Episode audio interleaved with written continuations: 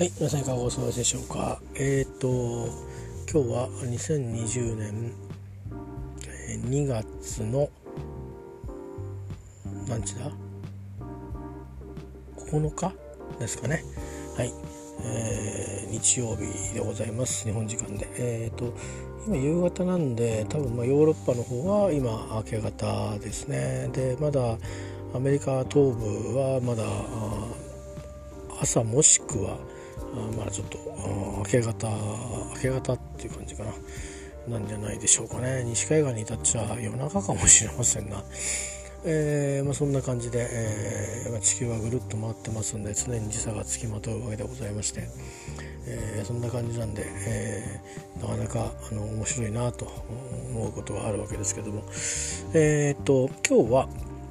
えもろもろ時事問題置いといて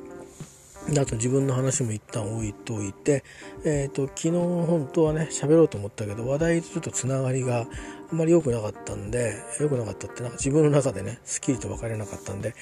えー、ちょっと別の回にしたんですけど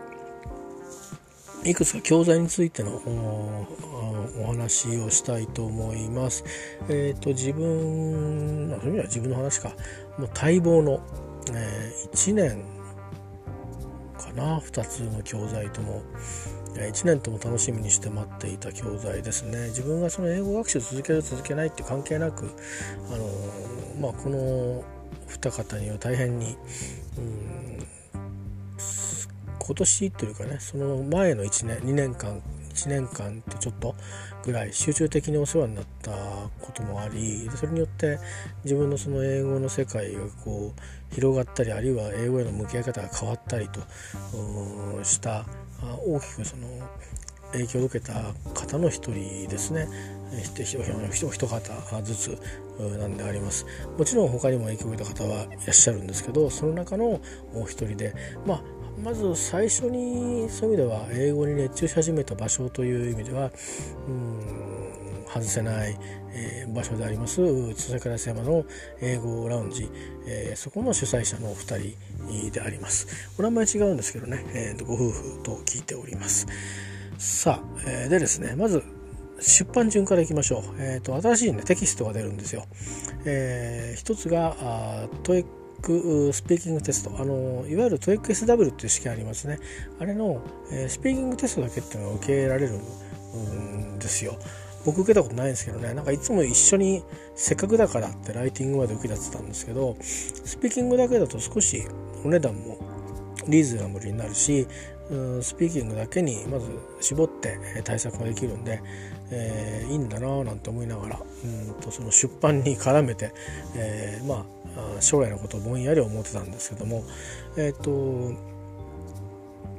でその TOEIC スピーキングテストに特化した、えー、まあ参考書っちゃ参考書なんだけどテキストですね。トレーニングブックって言ってもいいかもしれません、えー、で普通の、あのいわゆるねアルクさんから出てるヒロ前田先生のシリーズ究極シリーズの一冊として、えー、出ます。で著作が冨田三穂先生ということで、えー、この名前にピンときた方は、まあ、だいぶトイ TOEIC 通というか TOEIC 界でおしゃべりしたい人だと思いますね。あのとにかくまあ何かこうセミナーやるよっていうとすぐ埋まっちゃうといや本当にすぐ埋まるんですよ1日2日で埋まるわけじゃないんですよ、えー、あの多くの場合は数十分で埋まると、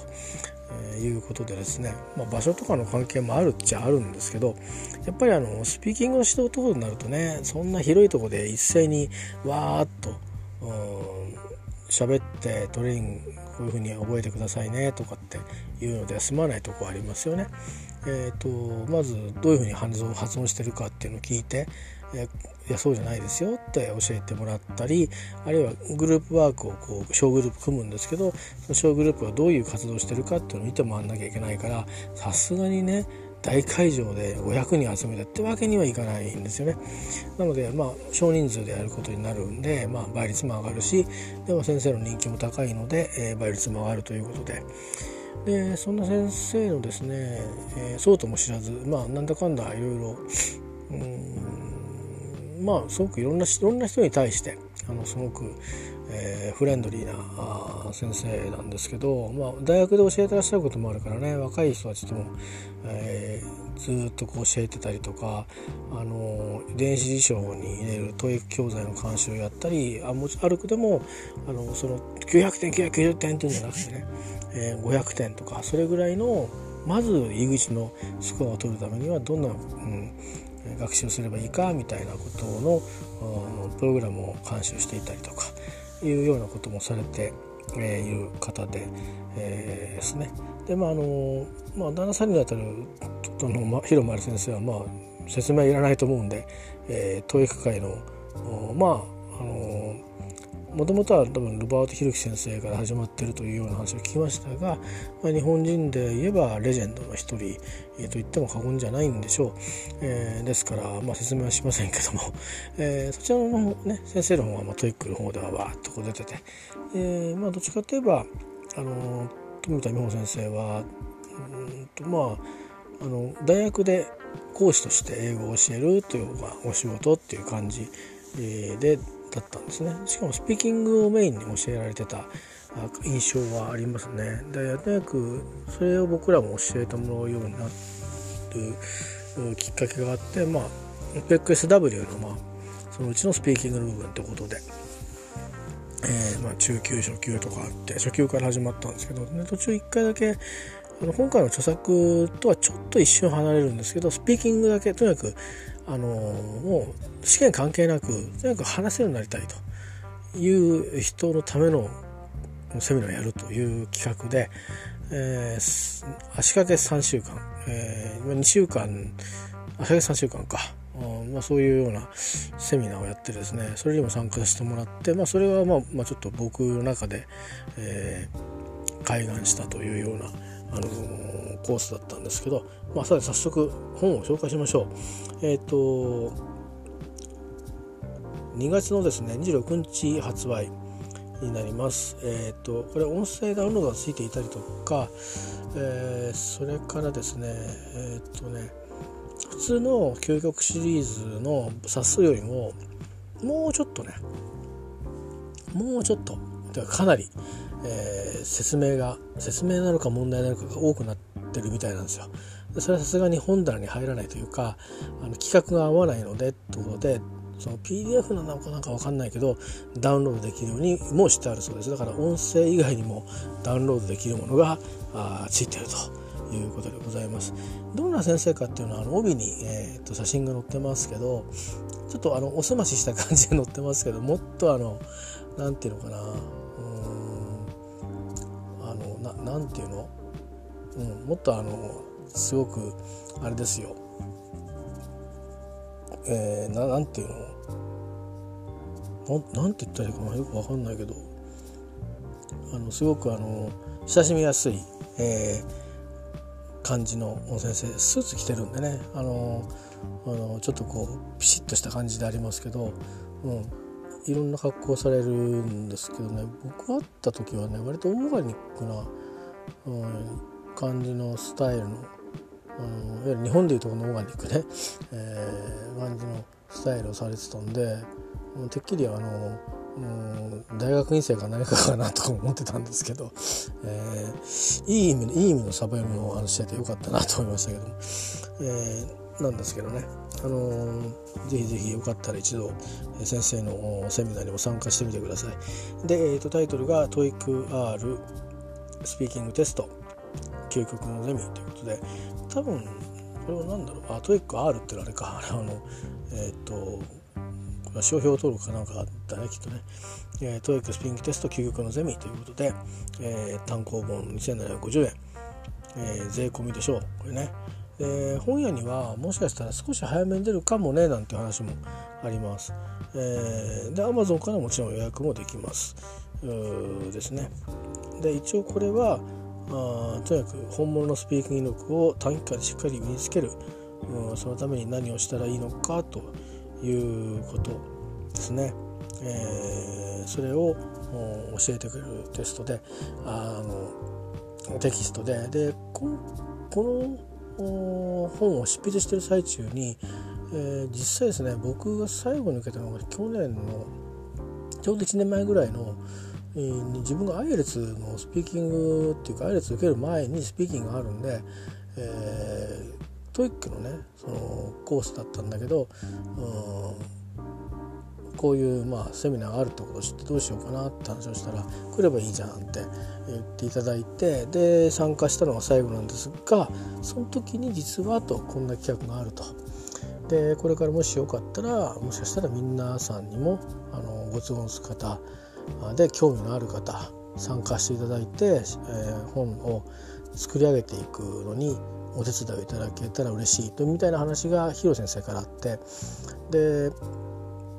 行きたかったんですけどね僕自体は。あだからまあ僕自体はまあアイレスの方にこうぐっと、えー、力を入れていこうというふうに決めていたので、えー、まああのでもで出たらね出たら是非あの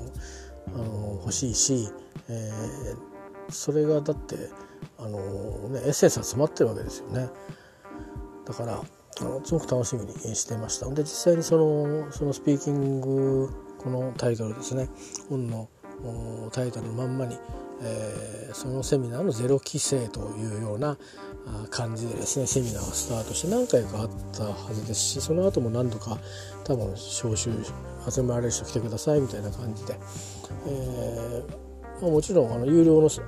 中身は濃いですからね有料のセミナーでもあるし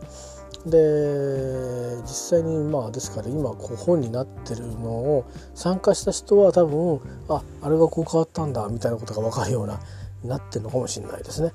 えー、とにかくこれだけやってもらおうかななんていうのが ツイッター上に出てきててものすごく分厚いんでえマジかと思って見てたんですけどどんな本に一体なるんだろうと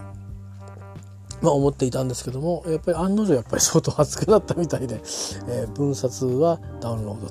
ということになってるみたいですから、えーと、今までの究極シリーズ僕えっ、とね再出版あの改訂された後の再出版まで全部は買ってないんですけどうんそうですね6年とかですかね、えー、 TOEIC やり直し始めただから134年前えに一度全部買い直したり、えしたんですけど、まあ、34だけはねあの、えーと、そのセミナーが、えーと、英語ラウンジであって早川先生が先生だったんですけどあったんで新しいのがいいなと思って買い直したんですけどそれ以外はもともと持ってたのがあったんですよ。でさすがにもうだいぶ あの他の勉強のやり方を覚えちゃったんでなんか使い通す前にあの少し整理しちゃったんですけどでもねそんなになんかあのカツカツに詰めた本じゃないんですよねっていうのはカツカツに詰めたって覚えられないですよね。えー、だから、あの、そういう意味で、えー、どれぐらいの 紙面の スペースで来るのかちょっと興味がありますけどそれにしても相当なゲラはねゲラっていうかその皆さんが受けた授業の多分まあその中で取捨選択するためにいっぱいコンテンツを積み込んだと思うんですけど、えー、元に授業のテキスト自体は写真で公開されてたもの外形だけ見るとものすごく分厚かった記憶がありますね。うわーと思って。これみんなやるんだって。結構みんなヒーヒー言いながらやってたような記憶がありますね。いろいろコメントを皆さんツイッターに残されてて、のいよいよそれが出るということであります。それでいやあのその編纂が一旦終わったかあたりでトイックのスピングテストの形式が変わって例えばメモが取れるようになるとか実際今までメモ取れなかったんですよ。あの僕は SW の試験を受けに行ってたのがちょうどそれこそ2年ぐらい前まで行ってたんですけどえっと何回受けたかな？45回受けてると思うんですね。であの、まあ、パソコンの前に座って最初スピーキングはだから機械に向かって説明してくださいって言われたら説明をすると。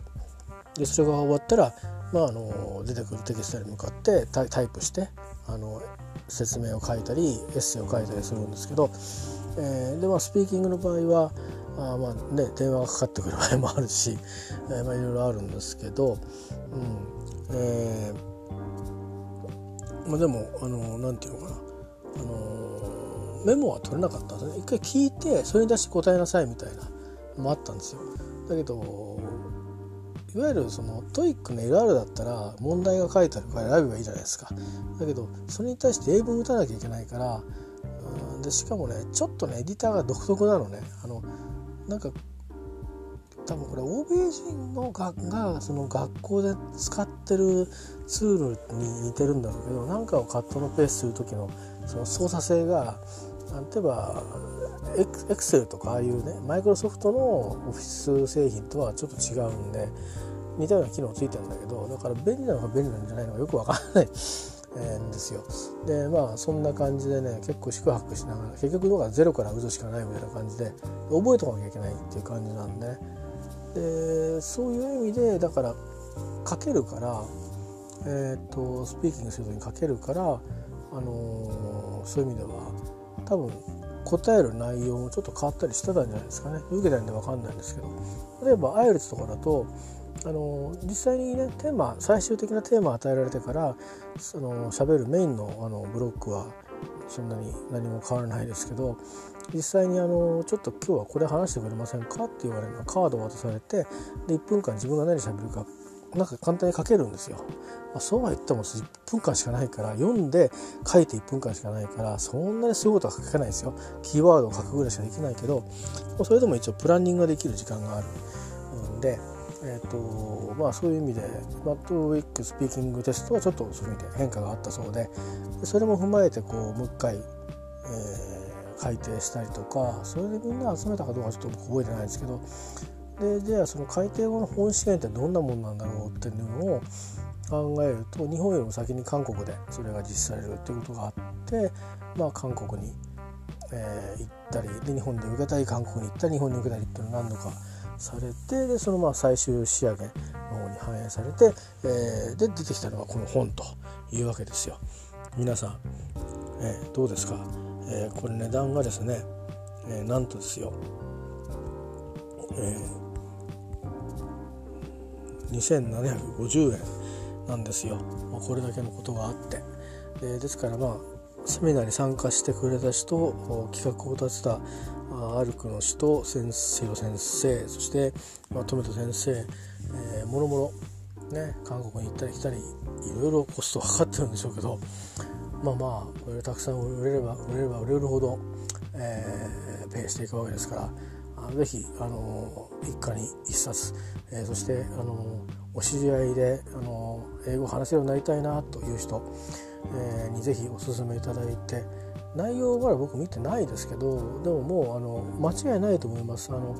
私は、えーと、旅行用にそのスピーキングの講座を取って、まあ、なんか本当毎日辛くて辛いぐらいにあの久しぶりだな俺学校でも学校でも勉強辛いと思ったこと一回もないのでそれぐらいにやりこやり込まさやり込むように追い追い込まれたわけじゃなくて自分でやらなくちゃっていう気にさせられたあ先生でしたね。でそれがあってまあ海外一人旅できましたしそれから、えーと、 IELTS の試験の準備でなぜか TOEIC のスピーキング対策が生きて、えー、いう経験もしてるので、えー、ですから、まあ、 IELTS のこう学校で IELTS のスピーキングを習うのもこれはもちろん必要です。形式が違いますし、えー、求められてることが違うのでただあのまず英語全般なんか自分はあんまりはっきりこうこうアクティブリスニングしてそして、えー、それをこう主題をこう決めて喋るとかっていう主題決めなくても何か言うとかあのも、えー、すごく抵抗があるというようなね、あの方もいると思うんですよ。えー、なんですけども、あのそういう方にもですね絶対に一皮二皮向けるエッセンスをこの本は絶対に与えてくれるはずなのであのぜひあのまずはあの書店であの手に取って、えー、見てみてください。あので一応ですねあのヒアリングマラソンで、えー、その先生の母のメソッドは昨年一旦はあの本当にパブリックにその受験をその1,000時間ヒアリングマラソンを受けてる人に対して、えー、一旦外に出てるんですよねセミナーした人受けセミナーや大学で講義を受けてる人以外に。えー、るんでまああれなんですけど結構ねヒアリングマラソンの方がね厳しかったですよ。えー、あの結局厳しいって何かっていうとトレーニングが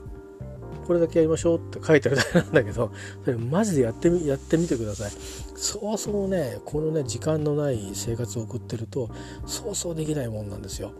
でいかにだけどそれをやるか。ね。で無理してやんなくてもいいからちょっとでもやり続けをするか。ということの大事さを多分どっかで解いてくれてるんじゃないかなと思いますしそれをやれば確実にあの英語を話す力は伸びていきます。ただ注意しなきゃいけないのはえーと、これは私自身にもそうなんですけど発音は徹底的に真似ることを、えー、意識しなきゃいけません。だからよく聞かなきゃいけませんし発音して間違えなくちゃいけませんたくさん。でそれからあとそうですねえっ、ー、と多分最初のスピーキングテストは細かい発音のところまではテスト自体でそこまで要求されないのでその聞いたことのものまねで十分だと思うんですが本当にちゃんと発音しようと思ったら、えーと、多分ちゃんと中学校で発音記号と発音を習った人はいいんですけど私はあんまりそういうのなかったんですよ。でだから今あの最近はイギリス英語を習っててたりしたんですけどあの発音記号から入ったんですね。でだからあのちゃんと発音記号とそれから代表的な音の発音、えー、それはあのこの先生の本とは全く別でもいいと思うのでやられたやれるといいと思います。そこまでやるとかなり、えーと、この先生のやってるテキストがもっともっと役に立つものになるんじゃないかなと、え思っています、えー、発売はもう間もなくです、えー、ぜひお楽しみにしてください、えー、ねあの多分有名書店には並ぶと思いますんであとまあもしかしたらそういう英語教材特に TOEIC 教材あの充実してるとこにはおそらく並ぶと思いますから、えー、ちょっと中見てみてね。ついていけそうだなと思った方は是非でしかも話したいという方これは TOEIC のスピーキングテストを受けなくても、えー、絶対に TOEIC のスピーキングテストってまあ、ビジネ TOEIC ってビジネスの英語なんですけどあのビジネスの英語っていう方が実はまあ型にはまった英語なんですよ。普通のそのフリーのまだから例えば TOEFL 分かんないですけど IELTS だったら大学に入って何かを誰かと意見を交わすための話の能力を試そうとしてるわけですよね。えー、スピーキングについて言えば、えー、ライティングについて言えば自分のその考えてることをエッセイというその、えー、西洋の形式に従って表現できるかっていうことを試されてるしえリスニングやリーディングをあの大学で授業を受ける能力があるかとかあの、まあ、僕が受けた General だと General track だと生活できるだけの文章を読めるか生活で announcement されるようないろんな音声聞けるかっていうことを試されるんで目的がいろいろと違いますけども、えーと、そうは言ってもですね TOEIC の場合のスピーキングって本当にあの職場でえー、今日何時から会議あるか準備してとか今日のイベントのケータリング屋さんって何時に来るんだっけとかっていうことでもう控えてみれば普通に街中で使えるような英語でもあるんですね。あの割と。あの LR の場合はもう少しちょっと、うん、ビジネス寄りのあの、ね、会話がパート2あたりは繰り広げられますけど、うん、あのでもあのとかあとは何だろうなパート3パート4なんかでもビジネスというかね歯医者の予約は別にビジネスじゃねえだろうと思うけどもでもまあどっちにしても実際にビジネスマンとして赴任した場合に使うであろう英語ですよね。だから別にあの TOEIC やったからって英語で英語で会議に参加できるわけではないですよね。それはそれでもう一回学び直さないといけないです。それは。えー会議の始め方の英語って知らないでしょうね。で TOEIC で出てきません。あのそうではなくてその会議以前に職場で生活するためのあるいはその職場に行く前のその普段の自分のフラットなり、えーね、そういうまあ accommodation ですなそういうところで、えー、暮らすための英語がを学ぶっていう感じの色合いが強いですよね。ローあの道路が閉鎖されてるよとかいうのがありますからね。まあ、ということなんで案外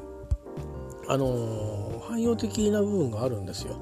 ええ、あの別にあのどこどこのスーパーで、ま、物物を負ける英語は入ってきたりもしません、えー、しね、えー、なんかアメリカのここで使われてる英語の発音はとかそういうのはない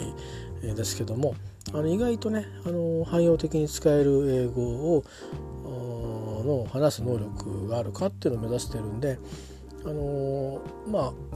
日常的に割と寄ってる気が僕はするんですよね。だからあの英会話みたいにあそこまでね普段のまあ、それこそ車走りながら「あそうだよね」って喋りながら、あのー、あそこのコーヒーはこうでああでこうでとか昨日見た映画のあれはああだったよねとか例えば彼のあの話って面白かったよねとかなんとかっていうそういうようなあのことはあまり出てこないですけども、えー、まあ身のある話っていうのかな。目的があってする話のあの話し方については多くを学べるテストになってるのでそれができるようになるトレーニングがされてますでそれができるとね海外旅行するとね結構変わりますよ。あのまあ、だからといってあんまり危ないことはしてほしくないんですが、あのまあ今ねパスポートコントロール割と緩和されてるところはありますけど、まあ、困った時にね、あの人に聞いてみようっていう意識になったりあとは困った時も、まあ、ちょっとあの気持ちを落ち着けて、えー、ちゃんと対応できる、まあ、腹の力ができるとかねありますしそれからまあこれ LR と抱き合わせてやってほしいんですけど TOEIC のリーディングってすっごい短時間でたくさん文章読むじゃないですか。でこれ海外行くとねすごくね鍛えられたこと分かりますよ。もう一瞬で分かりますから。長い文字書いてあってもざーっとバーッと読んだらあわたわた大体こうだなと。大事な情報はコトコトコっていう風にして、えー、分かるようになります。結局リーディングで正解が低くても読むことはやってるので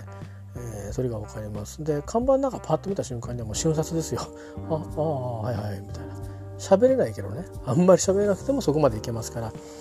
なのでうんと英会話っていうもの自体と多分ねいろいろ違うと思うんですよね。えー、あの本当英会話は多分本当にそこにねなんか暮らしてずっと生活していくのに必要ななんかねあのカジュアルないろんな言い方とか、えー、例えばこういうシチュエーションではこういうものの言い方しますよとかやっぱりなかなかその TOEIC の世界でも、えー、 TOEFL IELTS の世界でも出てこないようなことをやっぱりやるわけで日本語で言うところのねあのこういう時につまらないものですがってそういうのをやるようなあの世界が、えーまあ、言い方ではなかったりねその使う単語や語法だったりすると思うんですけどいろいろありますけども、まあ、まあ入り口として、えー、喋れるようになりたいなっていうか結構 TOEIC の点数もいいし、えー、だし英語好きだしだけどなんかやっぱり海外旅行も結構行ってると。でもなんかこうこの喉のあたりでつっかえて出てこないみたいなね経験をしてる人は是非あのこの本で、えー、ブレイクスルーしてください。えー、この僕がブレイクスルーできたんできっと力のある皆さんだったら絶対にあとんでもないぐらいブレイクスルーすると思いますよ、えー、おすすめです。力強くレコメンドしたいと思います、えー、2月26日発売、えー、ですね。究極シリーズのトイックスピンクテスト、えー、著作富田美穂監修ヒロ前田で、えー、アルクから出ます。はいそれからですねそのヒロ先生の、えー、 TOEICの模試が出ます。えーと今までですねあの TOEICって途中2016年に改訂があってその時にそのもともとあったヒロ先生が作った僕も一番最初にお世話になった模試ですけども究極シリーズの600問かな、ね、があったんですけどでそれで改訂した時にまあ結構みんないろんな人たちが改訂に間に合わせて、えー、まあ作ったのが最初あってで思考の模試っていうのが出たんです一時期ね。でその後問題数ちょっと増えて思考の模試600ぐらいのが今、えー、と多分あの広先生のも模試ではあると思うんですが、えー、今回はですね原点に立ち返りまして、えー、至高の模試プラスですよ。はい、でこれなかなかねちょっとねあのデザインがね意外とねあの多分表紙は昔の形に似てるんだけど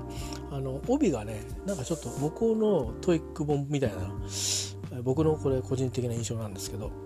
あのよく例えば僕たまに紀ノ国屋の新宿の7階行くんですけどあの辺にいっぱい TOEIC本やらなんかいろいろ本置いてありますよね。IELTS TOEFL あとは何、えー、会計関係だとビュレットとかある。分かんないけど。でそういうのでこうそれ用の教材をその例えばケンブリッジ以外でもマクミランだっけとかいろんなところ出してじゃないですか。でああいうののこうデザインとか見てみると日本と結構違いますよね。でちょっとね今回のね TOEFLとあ TOEICのそのあのヒロ先生の,、えー、その模試のね帯がねちょっとねそれっぽいのいや韓国寄りのしたのかな？ちょっとわからないんだけど、えー、で今回はね贅沢で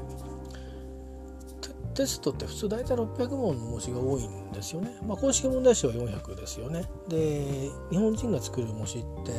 まあ、本当はあの、えー、と200問だけっていうようなあの模試もありますけども、まあ、600問っていうのが結構多いし究極の場合は600問であったんですけど実はテスト4がついているそうです。これ多分ダウンロードするんじゃないかな。えー、それから、えー、とどういうふうにするのか分かりませんけど、あのー多分別にアプリ使わないと思うんですよねアブシードとかってありますけどあのまあこうマークしてったら点数が出るとかあそういうのがある機能があったりとか、えー、まあもろもろとにかく、まあ、音声はもちろんダウンロードだしそれからね散々ですねあの散々って悪い意味じゃないけど3回ぐらいかな結構昔からこの話はあったんですよ。富田先生の話の前後であってで、まあ、セミナー参加してますよね。でいろんなセミナー参加するけどその女性から専門の英語ラウンジ主催の、うん、セミナーの時にアンケートで「こんな模試があったらどっちがいいですか?」みたいなとか構ね音声のダウンロードはどっちがいいかとかあと分冊？今あのえっ、ー、とどっちだっけな？えーと、思考の模試は、えーと、答えが分冊になるようになってるんですね。3冊パッパパッパと、えー、分かるようになってますね、まあ、公式問題集は問題がついてて答えだけボンって抜けるようになってますけど。で究極の模試はそこら辺がまあ、かゆいところに手が届いていて多分こう解説を小刻みに見たいっていう人のために分かれてたと思うんですけど、まあ、ヒロ先生の考え方もその後変わっていてその後っていうかもともとかもしれないけど解説っているんだっけっていう スタンスに立っちゃってる人だからうーんっていうかだから逆に言うと解説が分かれてると問題だけ見たいっていう人もいるんじゃないかっていう思いもありあと出版側もそれどうしようかなっていうのは結構大きい悩み事。なので結構あの我々もアンケート、えー、手挙げたりとか紙に書いたりしたんですね。それはどうなったかなと気になっております。これが3月12日に、えー、発売に、えー、なります、えー、で私はあのあまり活性化してないんですけどあのそうだな。そういえば最近開いてないけど、えーと、早川先生の番組かなんかを見るためだけに作った LINE アカウントを持ってますけど、えーと、LINE アカウントで、えー、質問が可能だそうです。いつまでできるのかちょっと分かんないけど。そしかもこれにですねえっ、ー、とこの問題のえっ、ー、と道義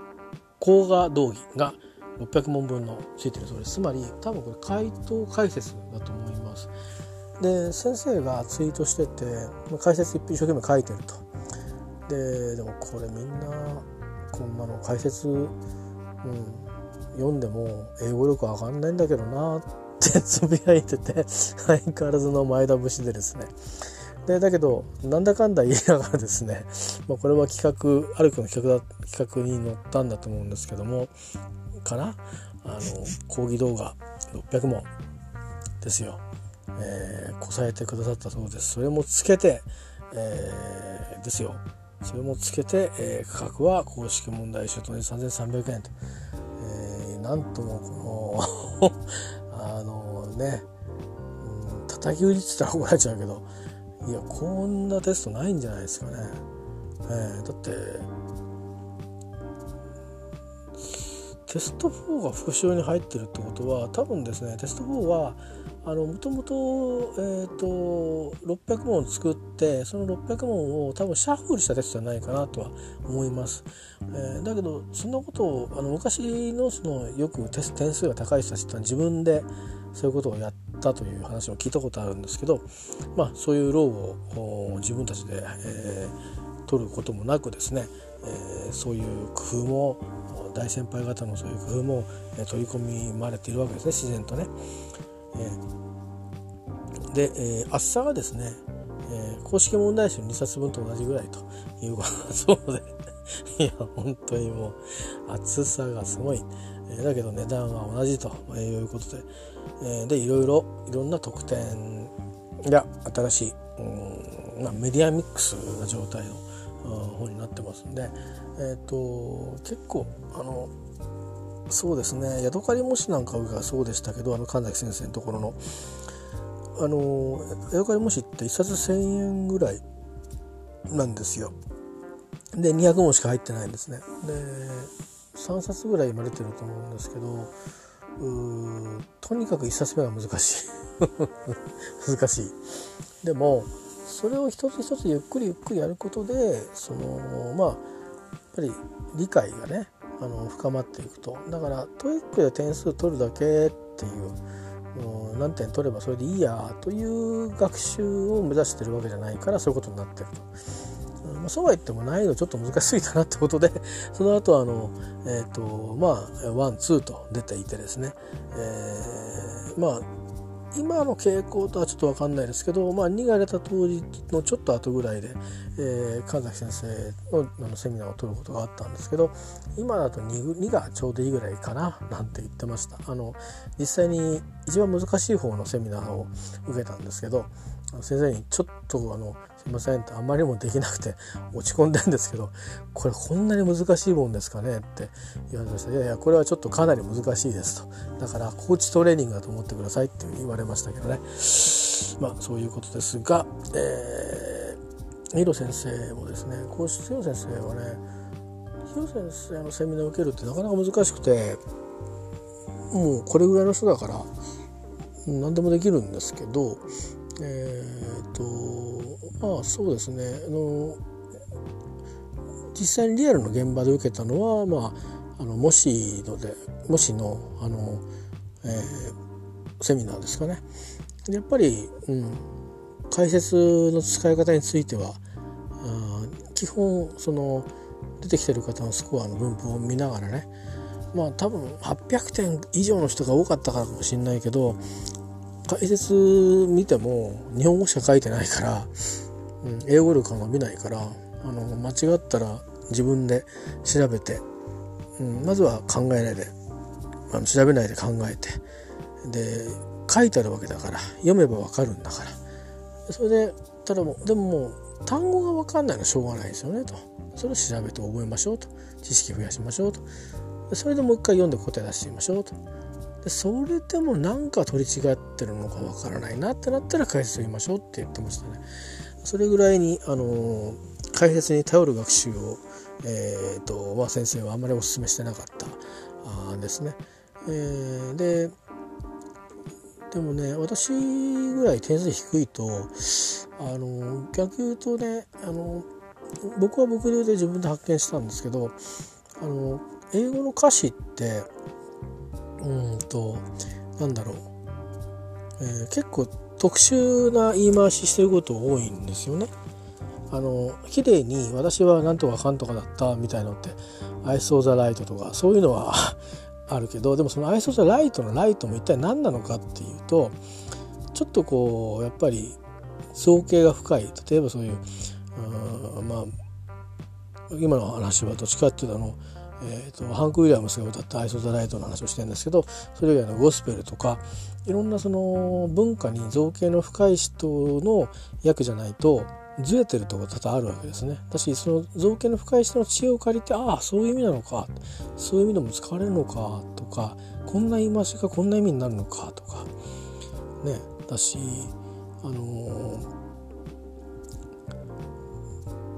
例えば辞書でねあのビートルズの歌詞を調べたとしてスラスラっと分かるかっていうと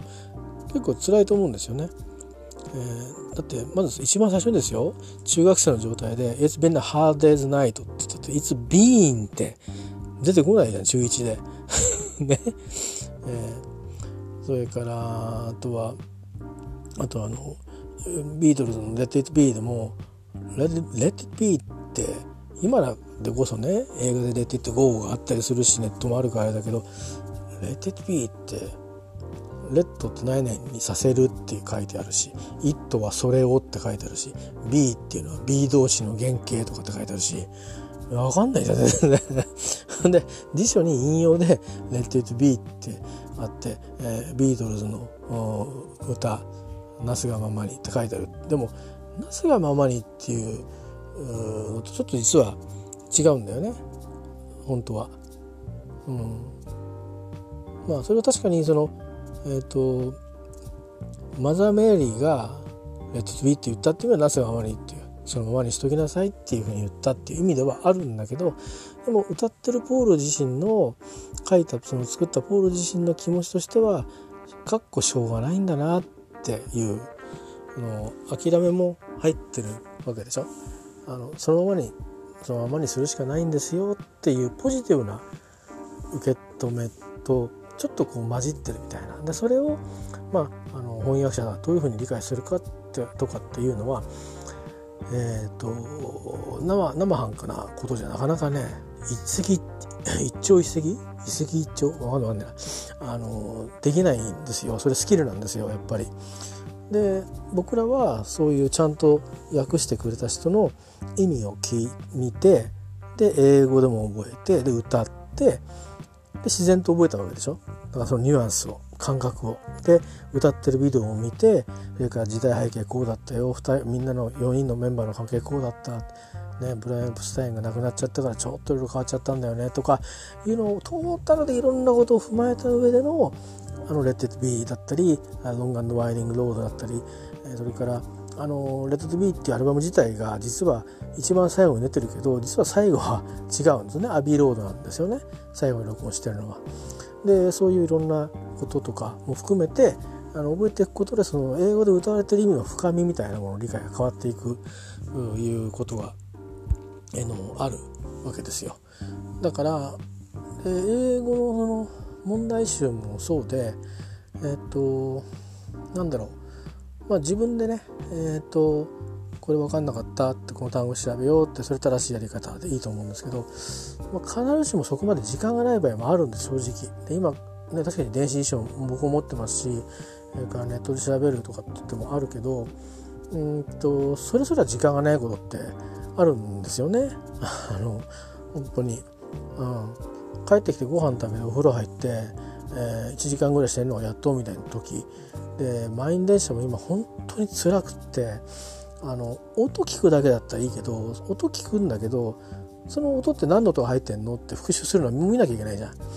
で電子辞書に入ってればいいけどもうねこの年になってくるとね見えないことあんだよ目が。それとかその見てるとそのゆっくり見れるかっていうとあの何 w i f i がね鉄道についてればいいけど最近だいぶ w i f i ついてきましたけどついてない w i f i いまだにやっぱ多いですよねやっぱりね。そうするとあ通信料バカになんないですよ。あの皆さん方何と思わないかもしれないけど、えー、あの独身の人たちでお金の持ってる人たちは。でなるとねやっぱり何でもかんでもそうとは言えないんですよ。でまああらかじめダウンロードしといて電子書籍で Kindle みたいにダウンロードしといてでそれを見ていくっていう形であれば構わないんだけど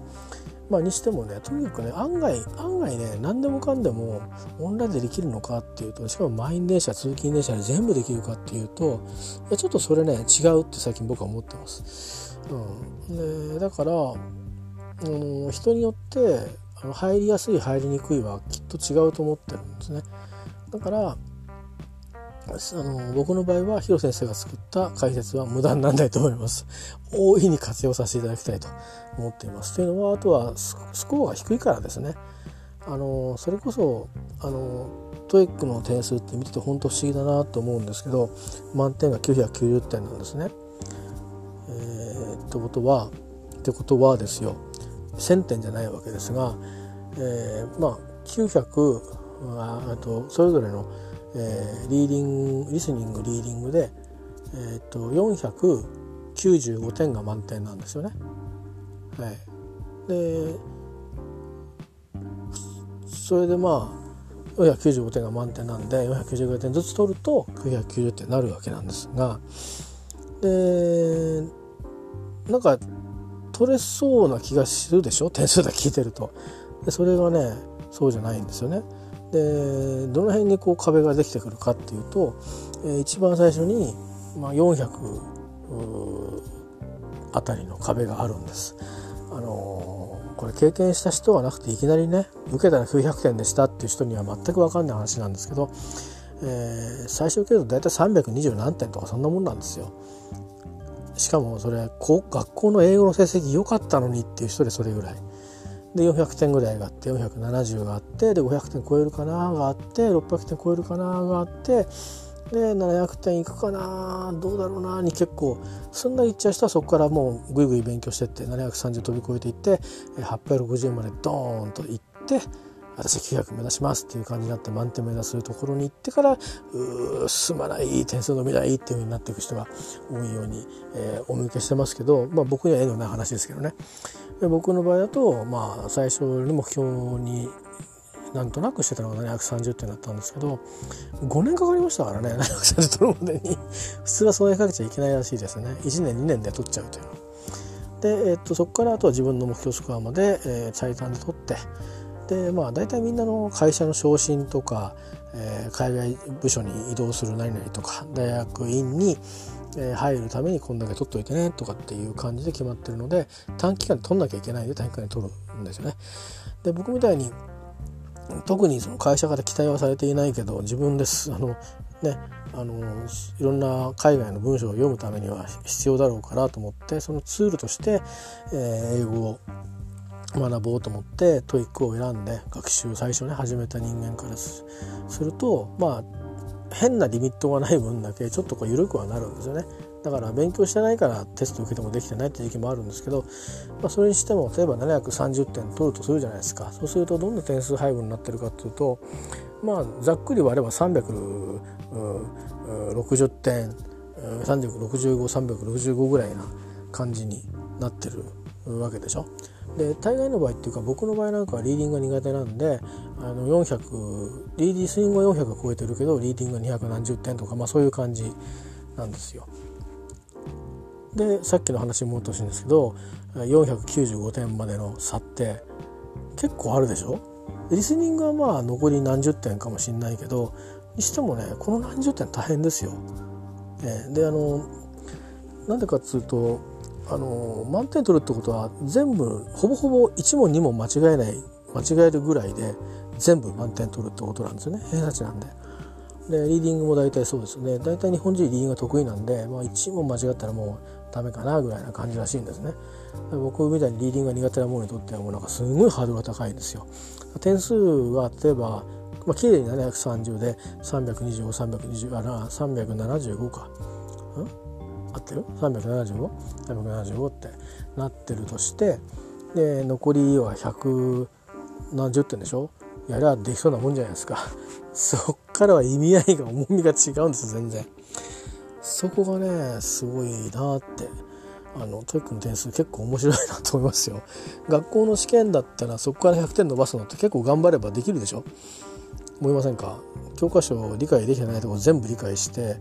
それからあとはその各学校の難問。まあちょっと慶応の英語はちょっとそう簡単には東大も京大も簡単にいかないかもしれないけど各大学のその鬼門慣れみたいなものをしっかりやっていけばなんとかなるかもしれないけどでもそれでもねそうそうねあの